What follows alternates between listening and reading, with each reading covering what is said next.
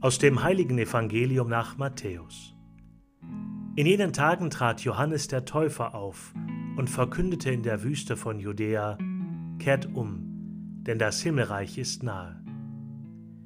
Er war es, von dem der Prophet Jesaja gesagt hat: Eine Stimme ruft in der Wüste: Bereitet dem Herrn den Weg, ebnet ihm die Straßen. Johannes trug ein Gewand aus Kamelhaaren und einen ledernen Gürtel um seine Hüften Heuschrecken und wilder Honig waren seine Nahrung.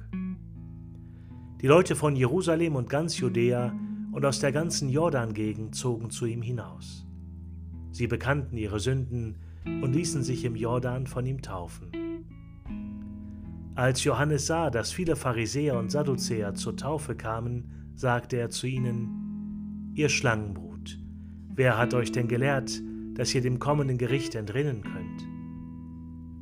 Bringt Frucht hervor, die eure Umkehr zeigt, und meint nicht, ihr könntet sagen, wir haben ja Abraham zum Vater.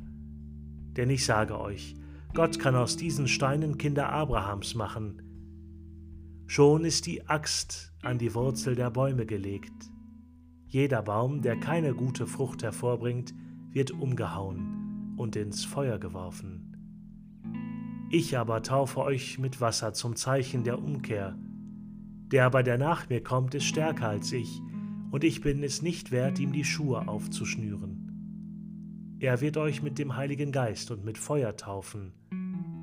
Schon hält er die Schaufel in der Hand, er wird die Spreu vom Weizen trennen und den Weizen seine Scheune bringen. Die Spreu aber wird er nie erlöschendem Feuer verbrennen.